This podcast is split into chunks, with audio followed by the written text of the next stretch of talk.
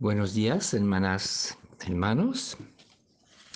Es desde el monasterio de Wavremont, en Bélgica, donde me encuentro por unos meses, que les mando mi pequeño comentario y me siento feliz de seguir compartiendo con ustedes el Evangelio del día, a pesar de la distancia y de esta manera de quedarme en comunión eh, concreta con la familia benedictina en el Perú y con sus amigos. El Evangelio de este sábado se encuentra en San Marcos, capítulo 8, versículos 1 hasta 10. Por aquellos días, como había mucha gente y no tenían qué que comer, Jesús llamó a sus discípulos y les dijo, Siento compasión de esta gente, porque hace ya tres días que están conmigo y no tienen qué comer. Si los despido a sus casas en ayunas, se van a desmayar por el camino y algunos han venido de lejos le respondieron sus discípulos, ¿cómo podrá alguien saciar de pan estos aquí en el desierto? Él les preguntó, ¿cuántos panes tienen? Ellos contestaron, siete.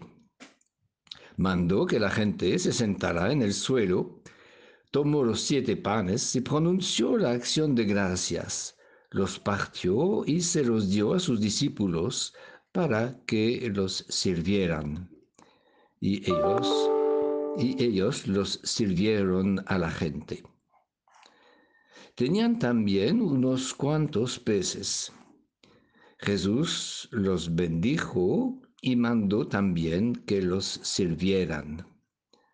La gente comió hasta quedar saciada y de los trozos que sobraron llenaron siete canastas.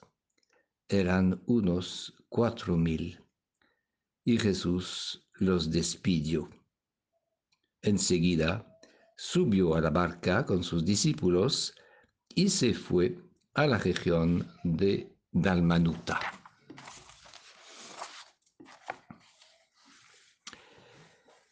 Hemos escuchado la segunda multiplicación de los panes en San Marcos.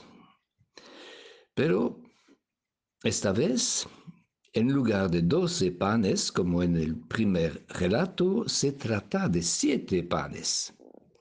Y sabemos que en el mundo judío de Jesús, el número siete significa la universalidad. Es decir, que Jesús piensa más allá de las doce tribus de Israel, piensa al mundo entero. La multiplicación de los siete panes anuncia la Eucaristía, que se extiende al mundo entero.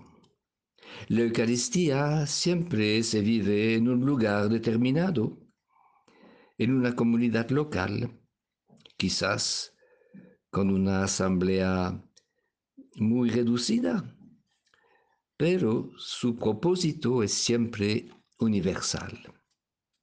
Celebrando la Eucaristía, nuestro corazón debe ser abierto a la humanidad entera, porque Jesús ha dado su vida por amor a todos. Siete panes y unos pescados pequeños, dice el texto. Es nada. Y sin embargo, Jesús los necesita para colmar y saciar a la gente.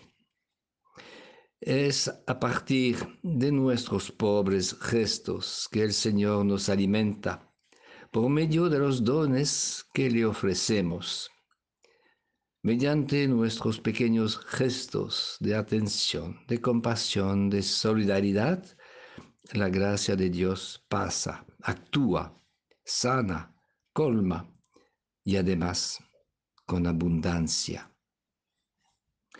A pesar de lo poco que tenemos, el Señor necesita nuestra colaboración. Aunque no tengamos mucho que ofrecer, Dios cuenta con nosotros. La iglesia y el mundo necesitan nuestra ofrenda, porque es a partir de ella que Dios puede realizar grandes cosas, puede hacer milagros. Entonces, nuestra responsabilidad es grande, porque nosotros creemos y sabemos que lo poco que aceptamos de ofrecer al Señor, Él puede transformar nuestra ofrenda en superabundancia de vida por los demás.